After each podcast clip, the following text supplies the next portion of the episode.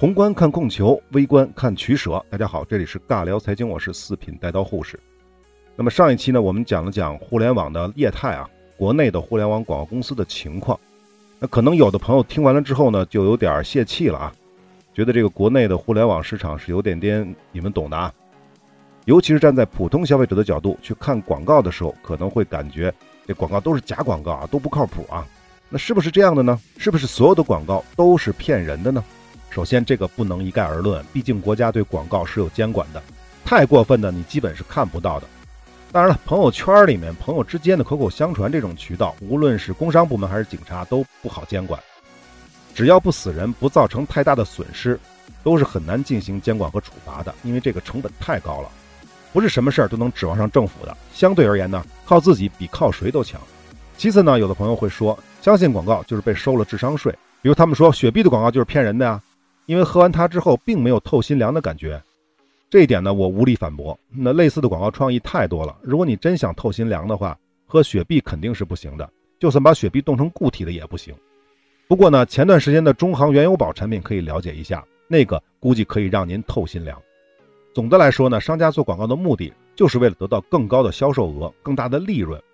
只不过呢，有的商家为了生存，就会去做那种骗人的广告，比如什么不孕不育医院呢、某某网贷呀。甚至是那种不买我这个课程，你就会落后于这个时代啊，等等等等的。而有的商家呢，已经是大公司了，已经有了稳定的收入，他们做广告的目的则是着眼于未来，或者说呢，是更大程度上为了保住现有的市场份额，所以他们的广告就不会做得太过分，大不了就是雪碧透心凉嘛，或者钻石恒久远，或者 Nike 干就完，对吧？我想说什么呢？其实我就是想说啊，这两类商家的屁股啊，坐在不同的地方，自然想法是不同的。那做广告的方法自然也不一样，不过呢，还是那句话，相对而言啊，这只是相对而言，品牌广告相对还是更可信一些。至于那些真正的虚假广告，尤其是促销类的虚假广告，我想说的是，如果他骗不到客户的话，他自然也就不会去追加投入了。真正的问题还是出在我们自己的身上。对于我们个人而言，擦亮眼睛也就足够了。如果他们愿意永无止境的相互比拼着加大广告投入，任何人都没有办法。甚至那些媒体平台、广告平台还乐于看着他们之间的竞争，为此还要给他们设计出广告比价的算法，加剧他们的竞争。这样的话，平台才能赚得更多呀！就更别说这些广告平台在私底下搞的那些刺激商家之间竞争广告排名那些小动作了。总之呢，作为消费者，我们只能提高自己的知识水平，靠自己的本事去辨别那些无良的广告内容，尽量不让自己上当、不受骗而已。我举个小例子啊。某一个做音频的平台啊，它的节目里经常会插广告。前段时间经常会播一个叫做马某某的学习股票投资的一个广告，其中一条广告创意啊，我听了无数遍，每次听都想乐。他是这么说的：如果你多少多少年前投资了茅台，那你的身价涨了多少倍；如果你投资的中石油，那你现在的身价是缩水了多少多少。那这条广告创意你能听出毛病在哪儿吗？其实很简单，你既然是教人家投资的，难道不懂什么叫做鸡蛋不能放在一个篮子里吗？N 年前投资股票的时候，你会把所有的资产放在一只股票里吗？就算是放在一只股票里，如果这只股票连续上涨，你不知道应该适当的减仓止盈吗？难道您老人家就是这么去教人投资股票吗？不过话说回来啊，即便这些带有欺骗性的广告被禁止了，商家和广告商依然会设计出更多的绕过监管的广告创意，去继续收割智商税。我们永远是无法躲避的，这个是完全不要去想了。还是那句话，想要被骗，唯一的一条路就是提高自己的智商。那么这话说的不对啊，应该是想要减少被骗，唯一的活路就是提高自己的智商，因为永远都有比你智商更高的广告人。换句话说啊，社会永远是有阶级存在的，在无政府的社会环境下，谁的块头大，谁是统治阶级；有了政府呢，保证人民的人身安全之后，那就是谁占有了关键资源，谁就是统治阶级。也许再过几十上百年，甚至成百上千年，人类实现了生产力的完全解放，人与人之间在物质资源方面实现了完全的平等。但即便是如此，这样的人类社会依然会有阶级存在。到时候谁的智商高，谁就是统治阶级。当然了，这里说的智商只是个代名词啊，它也包含了什么财商啊、情商啊等等等等。而且永远是这样，否则的话，你去股票市场赚谁的钱呢？可能有朋友还不理解，我换个说法。当人类的物质财富完全平等之后，依然可能会存在。你告诉张三世界尽头就在你脚下，而张三居然真的信了。谁是统治阶级？谁是被统治阶级？这不就一目了然了吗？总之啊，广告不都是骗人的，但骗人的广告总是有的。我们自己少被骗就完了。好，说到这里，我们就基本快到这个系列的尾声了。最后想说一说，就是广告的未来了。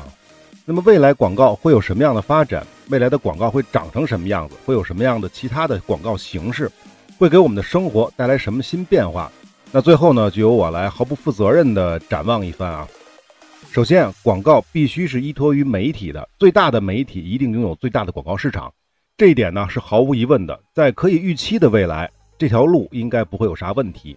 也就是说，如果未来会出现什么新兴的媒体，占据更多用户基数的新兴媒体，那么依托在这个媒体之上，必然呢会成为一块广告资源的价值洼地。前面讲过，对于企业来说，尤其是那些小企业，这就是机遇啊。那具体会是什么媒体呢？我想可能不会像以前这样集中爆发了。最开始的报纸啊、电台啊，然后是电视啊，最后是互联网，甚至呢，互联网这个词在未来也会消亡。互联网媒体的概念呢，则可能会被更多维度的概念细分，比如移动互联网、社交媒体、智能家电等等等等的，它们会变成媒体的代名词。第二呢，从广告形式上来看呢，原生广告肯定是方向之一啊。这种模式对于用户而言呢，接受度会更高。再有就是增强广告的互动性，这样一来就会抵消一部分用户的反感，当然也会增加用户的参与度。还有就是广告创意。前面讲了这么多，互联网时代太多人忘记了广告创意的力量，这方面我认为是迟早要回归的。第三点呢，我认为不论如何，广告这个东西毕竟还是挺讨人厌的，而讨人厌的根本原因其实是广告与我无关，是这个原因。比如一个六十岁的男性，为什么要被迫在看视频之前看一段卫生巾的广告呢？而且都已经这把岁数了，也没有给女朋友买卫生巾的需求了，所以这样的广告是极为反感的。但是如果他是航模爱好者呢，无意中看到了最新的航模促销的信息，而且呢是想买很久了但一直没有舍得买的产品，今天五折优惠。当他看到这样的广告，可能当时的心情是完全不同的。我们讲过互联网广告系统，其实从初衷来说，智能的广告系统要解决的就是这个问题，把适合的广告推给适合的人，这个才是真正的双赢，不对，应该是多赢了。广告主没有浪费广告资源。用户没有浪费广告时间，媒体和广告代理都在广告行为当中呢获得更多的利益，这不是多赢，这又是什么呢？不过啊，这个目标并不是那么容易达到的，这背后需要支持的因素太多太多了。首先，为了推送合适的广告，广告系统必须要知道用户的相关信息，这样才能分析出用户的长期兴趣、短期兴趣。而用户一旦将自己的这些基本信息交给了广告系统，无论是主动的还是被动的，都存在着个人隐私泄露的风险。比起这个代价，广告是不是适合用户就显得没有那么重要了，对不对？其次，从人工智能和大数据技术的发展来看，到目前为止还没有形成一套算法，或者说呢是一套理论，能够真正的做到前面我们想要的这种结果，甚至连理论都还不成熟。现阶段各大公司都还在尝试当中，所以呢，经常会出现十分愚昧的广告推送。比如我刚刚在某个电商看了一部手机，并且已经下单了。而广告系统根本不知道我已经下单了，他会继续给我推其他品牌的手机，这显然不是我再想看到的广告了，媒体资源自然也就浪费了。那么这个例子不是很恰当，但我想说的是呢，想要让人工智能真的足够智能，要走的路还很长，因此啊，到底能不能真的做到上面我们想要的这个结果，这依然是个问号。第三点，就是广告主愿不愿意只为特定的用户推送广告呢？您听到这儿是不是会愣一下，怀疑我是不是说错了？没错啊，我刚才说的就是广告主愿不愿意只为特定的用户推送广告。我们前面举的是一个促销广告的例子，就是航模那个。在这种情况下，广告主自然不会愿意把广告的预算浪费在一个没有购买意愿的用户身上。但是品牌广告主的想法是有些不同的。我们还是拿奢侈品品牌举例啊，比如说驴牌，驴牌的广告主做广告的目的是什么？仅仅是给那些要买驴牌的用户看吗？当然不是了，他是要给所有人看，让所有人都知道驴牌有多贵、有多奢侈。这样的话，那些购买驴牌的那些用户才能真正的得到驴牌产品背后的那些全部价值。那个可能是尊重，可能是羡慕，也可能是嫉妒。但是不好意思，我就是不想看驴牌广告，怎么办？好，是不是冲突来了？广告主和媒体受众就没能达成一致。其实刚才这还不是一个最好的例子，如果是品牌广告主的话，他可能会换这样一个例子，比如是一家老人院的广告，一个二十岁的小伙子，对于他来说根本没有看这种广告的需求，但是广告主不会这么认为，他会说：就现在，你爷爷辈的人就有住养老院的可能，为什么你不能影响到你的父母和你的爷爷的决定呢？再过二十年，你的父母同样也会有住进养老院的需求。如果之前的二十年你一直在看我们的广告，那你一定会在二十年后将你的父母送到我们的养老院养老。这还没完，再过二十年轮到你了。你看了四十年我们的广告，早就被我们的广告征服了，那就来吧，住到我们的养老院来吧，是不是有点无耻？当然你可能会反驳啊，我本来就不想住养老院。可广告主会说，每一个人的需求并不是显性的，很多隐性的需求是需要引导的。我们之前说过的，苹果出来之前，除了乔布斯之外，谁又知道我们想要一台触屏的手机呢？是不是又很矫情呢？但事实就是如此。我想说的是啊，广告主与受众的矛盾过去存在，现在存在，在可以预见的未来会依然存在。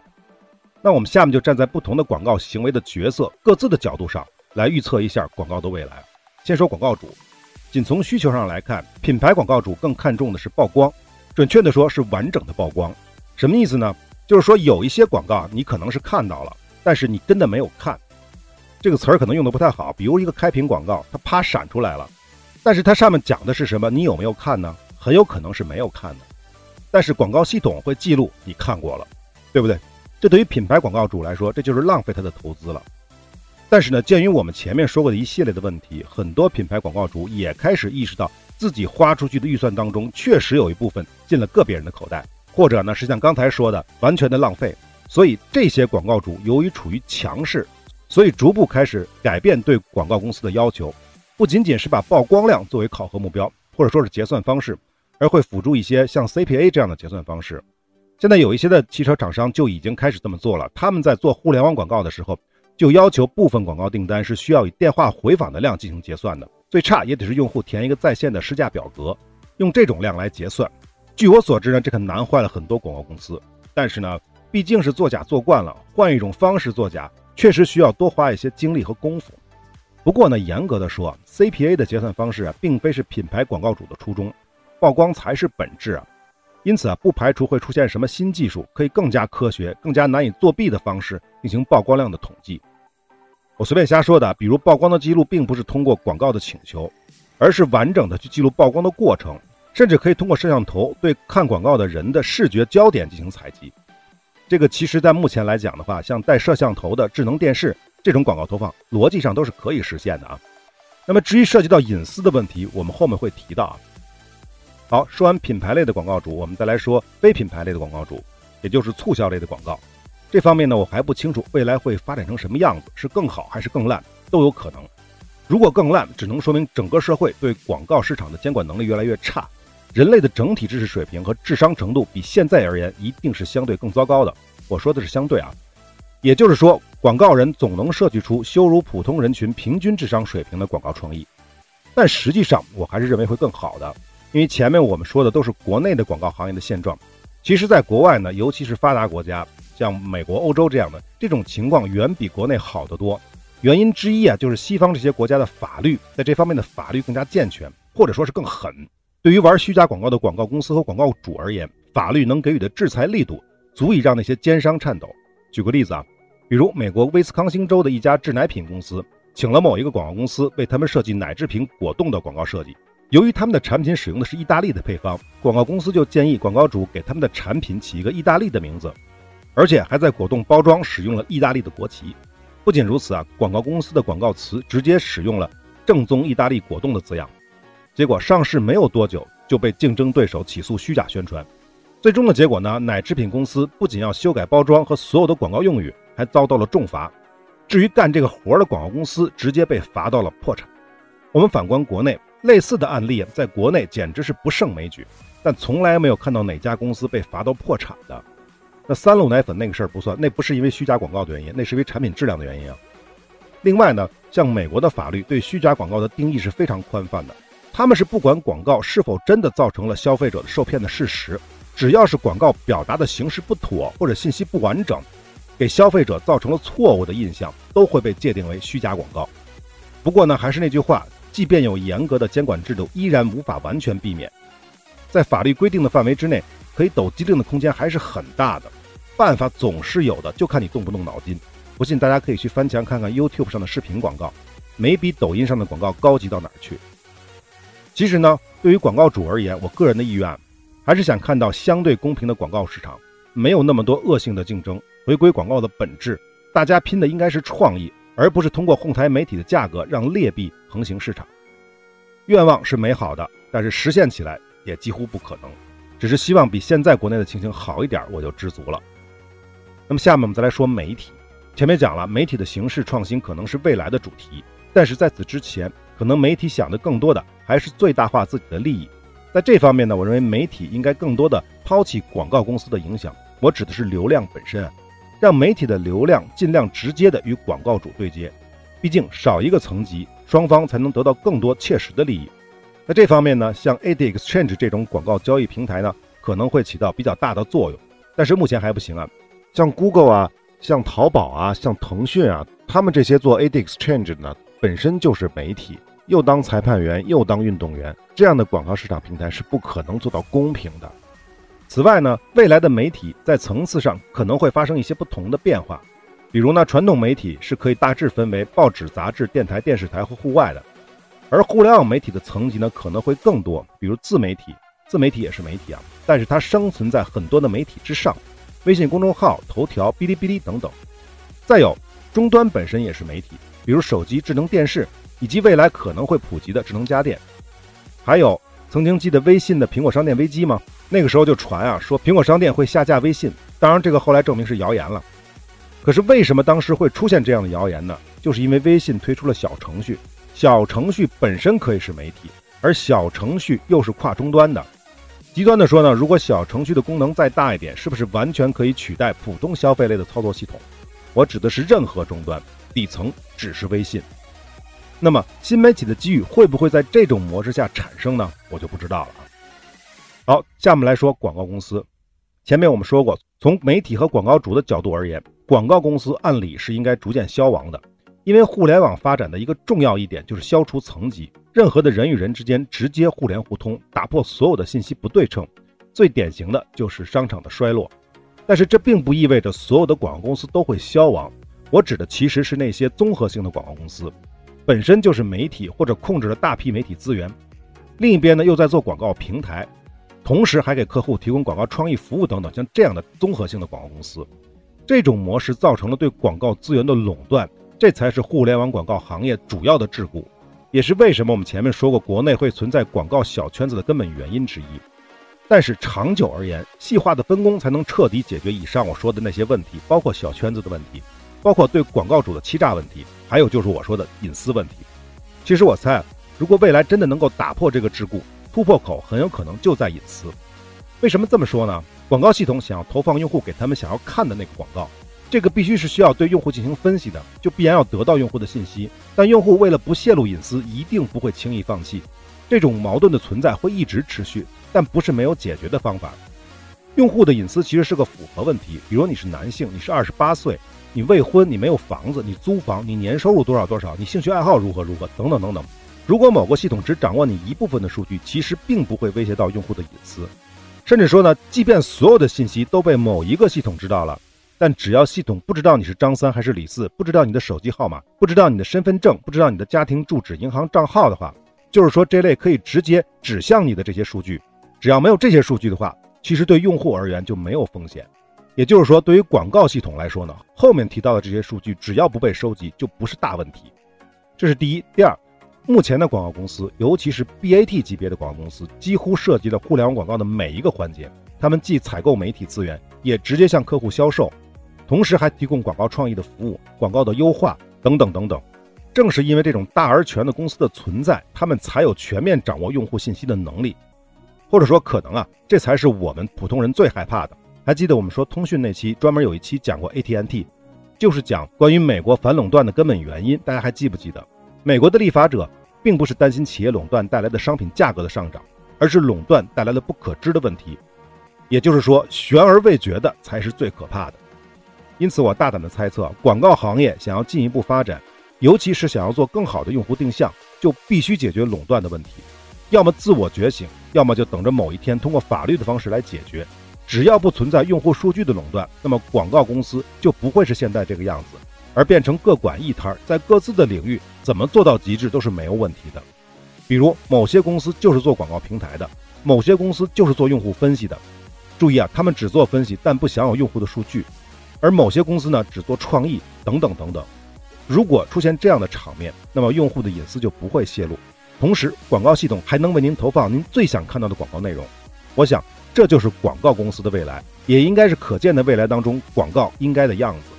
好，这个系列的内容我们就基本上就说完了。在节目的最后呢，我想多说两句啊。广告这个系列呢，我是完全没有想到的，竟然做了二十多期，将近三十期啊！我也看了一下我的文稿，竟然有一百三十九页，字数达到了十八万字，总时长呢是十来个小时，十三四个小时啊，而且还是剪辑之后的啊。这应该是我所有系列里面最长的一个。但即便是如此，之前讲到的很多内容依然是挂一漏万，因为广告这个话题其实是太大了，还有很多东西都没有讲到。因为广告这东西啊，在现在的商业社会当中呢，是无处不在的。我们每一个人从小到大都会接触到，哪怕是小的时候，我们的国家还是在计划经济的时候，广告依然是无处不在的。所以能谈的话题、能说的内容就太多太多了。但是呢，其实，在起这个稿之前呢。还是有点茫然的，所以就找了那本新编中外广告史，用这本书的提纲加上它的一部分内容来贯穿我整个这个系列，主要是广告史那部分。那么后续的部分呢，就是关于互联网广告这部分呢。这个呢，一方面是从网上找的资料，另一方面呢，跟我个人的经历也有关系啊。具体是什么经历，我就不多说了。所以呢，这里必须要澄清一下，我对互联网广告的一些认识，之前讲过的一些东西，它不一定是对的，大家都见谅啊。有的话呢，可能说的重点儿。有的话呢，可能就说的不太到位，没有关系，一家之言，大家觉得有用有意思那就行了，没用没意思您就一笑就完事儿了，千万别太较真儿啊！我的节目呢，既不是什么收费节目，它也不想教育人，就是把我自己学过的东西、看过的东西跟大家分享，而且呢，也没打算跟大家要钱，没有意思。我现在最讨厌的就是这个互联网的知识付费，这种模式本身就是有问题的，是可笑的，甚至是说。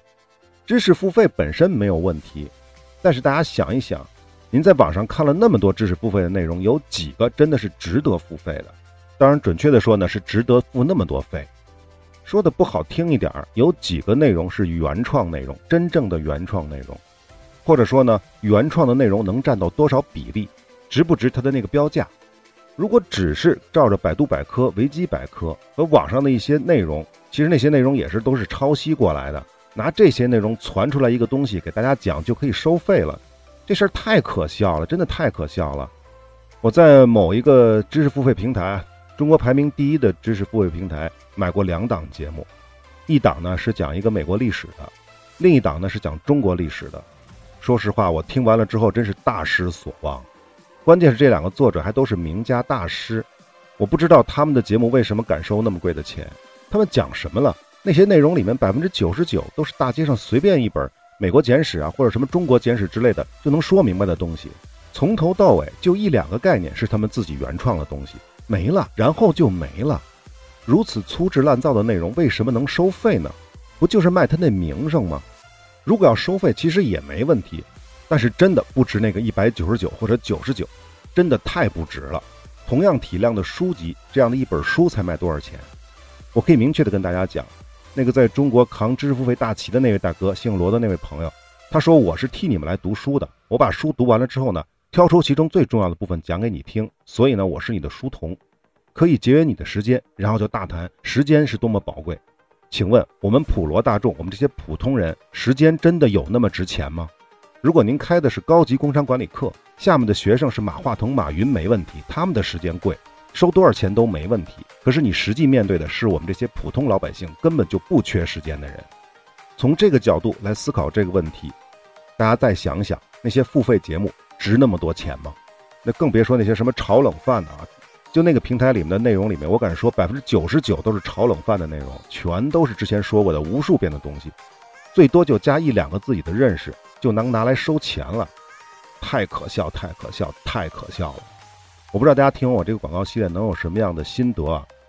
我就说我自己的心得吧。我搜集了那么多的内容，把它整理出来，然后把它再录出来，再剪辑，整个这个过程啊，使我对广告的认识就更深了。深在哪儿？就是我最开始说的那句话：广告的本质是让用户相信广告的内容。那么那些知识付费的大佬们所说的那些话，其实就是广告，只是他不一定用的是付费渠道而已。他们说的那些话，信与不信，在每一个人自己啊，权利在自己手里。那就像我之前节目里说过的，未来社会如果真的物质资源这一块不再是问题了，那么社会阶级的划分就是依靠大家对整个社会的认识、智商的水平、情商的能力、财商等等等等。那么到了那个时代，整个人类到底谁是统治阶级，谁是被统治阶级，就看自己这方面的能力了。而对于现在来说呢，只要看大家对广告的反应，真广告能不能够确信，假广告能不能够躲开。如果您能做到，那穿越到未来的话，也许您就是统治阶级；如果做不到，恐怕就只能匍匐在某些人的脚下了。好，这个广告系列我们就该结束了。那么最后的最后呢，我想用广告大师奥格威的两句名言来结束这个广告的系列。第一句呢是送给那些所有在广告行业里打拼的朋友们。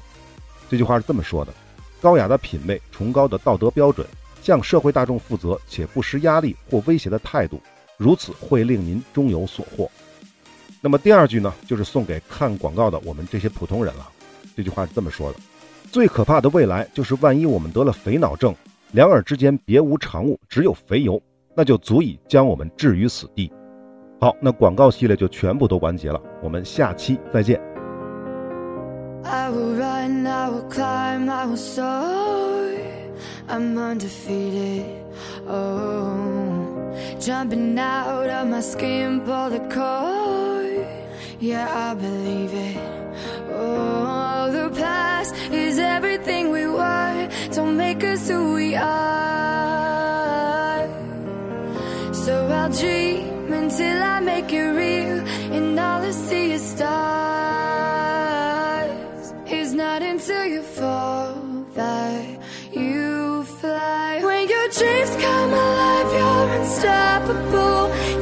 Shot, chase the sun, find the beautiful. We will glow in the dark, turning dust to gold,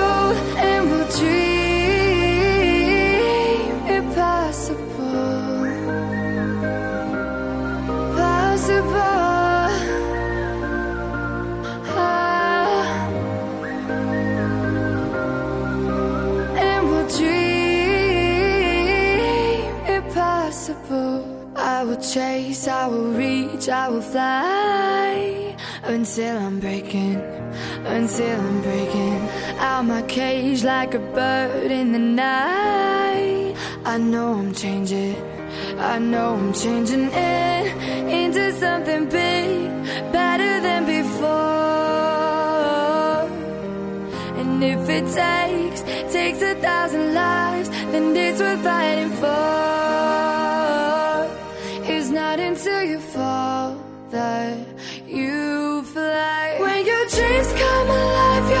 Unstoppable. Take a shot, chase the sun, find the beautiful. We will go in the dark, turning dust to gold, and we'll dream